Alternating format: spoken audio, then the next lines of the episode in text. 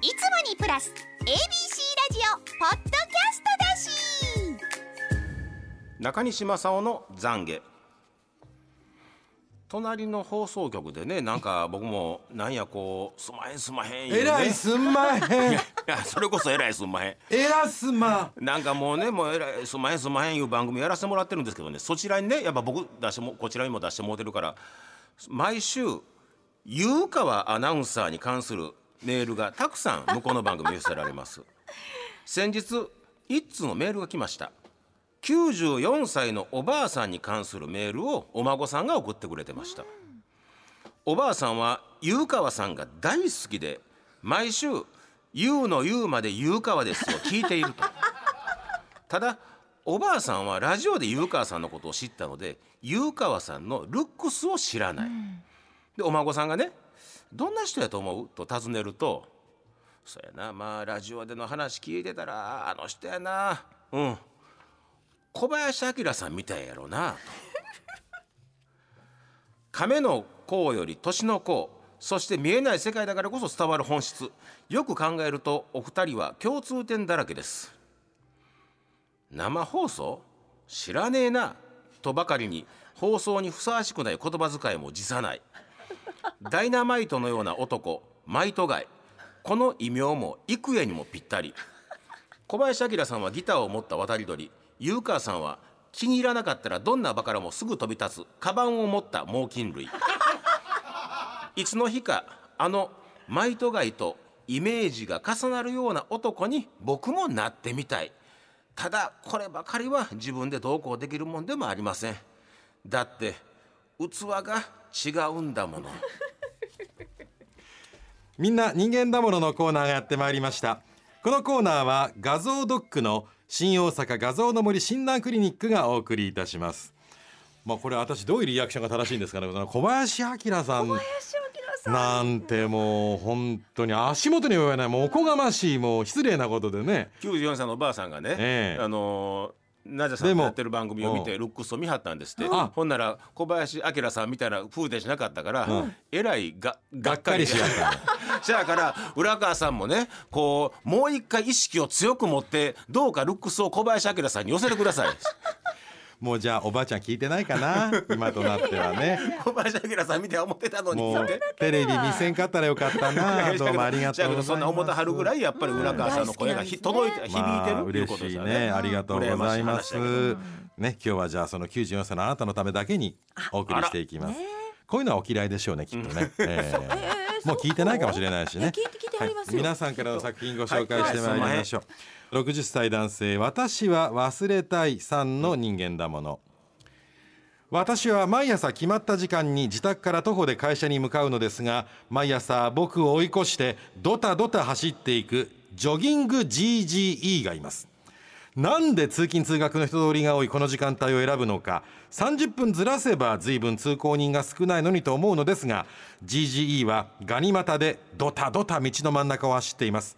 しかもこの GGE 信号待ちの人混みをかき分けてちょっとでも車が途切れたらヒュッと飛び出して渡っていくんです。せめて信号くらい守れよと思いこのおっさんが信号を無視して渡ろうとした時走ってきた車にクラクション鳴らされて怖い思いでもすりゃいいのにといつも思っています。だって人間だもの。ああよかった。私は忘れたいさ。ねクラクション鳴らされて怖い思いすればいいのにでとどまっててよかった。信号無視で渡ろうとした時走ってきた車にもと言った瞬間に私はそっちの方を思います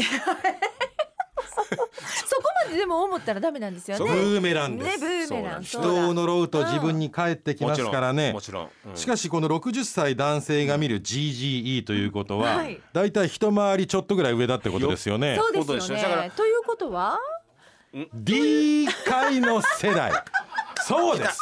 来たもう学校はもう子供だらけ、みんなを押しのけて前へ前へ行くことが美徳とされていたあの日本の高度成長期、そこを生きてきた D 階の世代。そう今でも車を運転する時に合流してくる車は絶対に入れない。車線変更する時ウインカーなんて出す必要もねえんだ。バリで運転する人がまあ中にいたりいなかったり。なんてねかまへんわ。この人だけど素晴らしい。このラッシュ力を聞いたから小林明さんやと思われたんでしょうね共 このラッシュ力はそれはもうマイトガイやからねこれはもう。よかったよかよかった。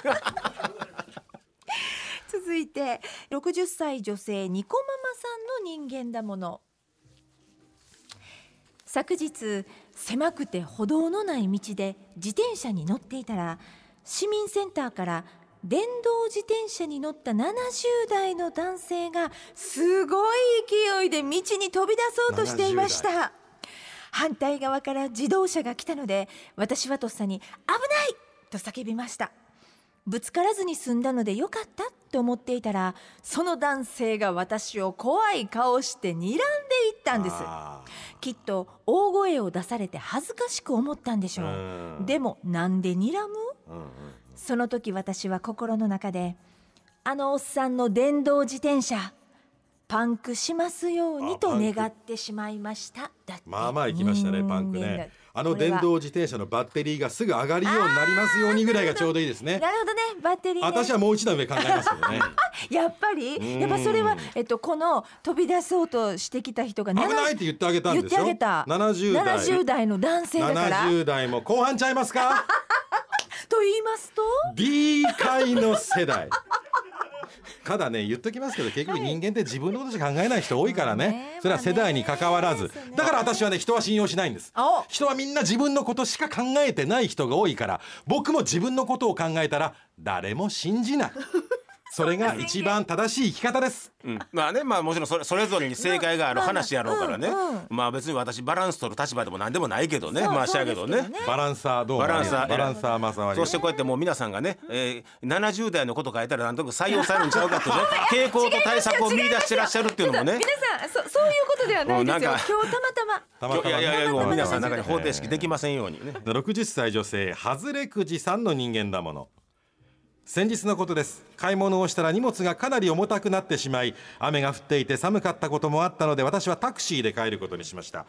待機しているタクシーは1台もなく待つこと20分。1台のタクシーがやってきました。私が乗ろうとすると後ろから来た高齢男性が急いでいるから先に乗せてやと言ってなんとタクシーに乗り込んで行ってしまったんです。ムカついた私はあのじいさんの目的地までの信号機すべて赤で止まればいいのにと思ってしまいました。だって人間だものほどいいですねほどいいすべて赤でね。ね。ね60歳の外れくじさんが思う高齢男性。そう。というやっのはぱしか。タクシーを誰が待っていようがいい。俺が急いでんだ。俺が乗りてえんだ。この人が何分待って早くもう BGM かけなと聞きたかったんですディレクターもね、まあもうね採用公文がありますからねこれはもうね採用公文ができできてるまあね、はい、皆さんからの人間らしい妬みひがみ、そねみなども募募集しておりますよ。メッセージが採用された方は、もれなく番組ステッカー、失敗しない秘伝の書、一の巻、もっこすくん3点セットでプレゼント。メールの方は、ura アットマーク abc 一0 0 8ドットコム、ファックスは零六六四五一一零零零。おはがきの方は、郵便番号五三零の八零零四。ABC ラジオ裏の裏、みんな人間だものの係までお待ちしています。すみません。私も段階ジュニアなもんですからね。はい。もう恨んで恨んで恨んじゃってすみませんどうも。裏裏を聞き終わったそこのあなた。あなたあなたお願い消さないでもう少しだけ聞いて。柴田博です。僕も欠かさず聞いているポッドキャスト未定年図鑑。もうすぐ定年を迎える僕みたいな人にはぴったり人生100年時代を生き抜くためのアドバイスがてんこ盛りの内容となっております。ガッチの赤裸々な話も聞くことができたりしていろいろ苦労してたんやなガッチ。あ僕が担当している旅ラジの番外編聞く旅も聞いてください。柴田博でした。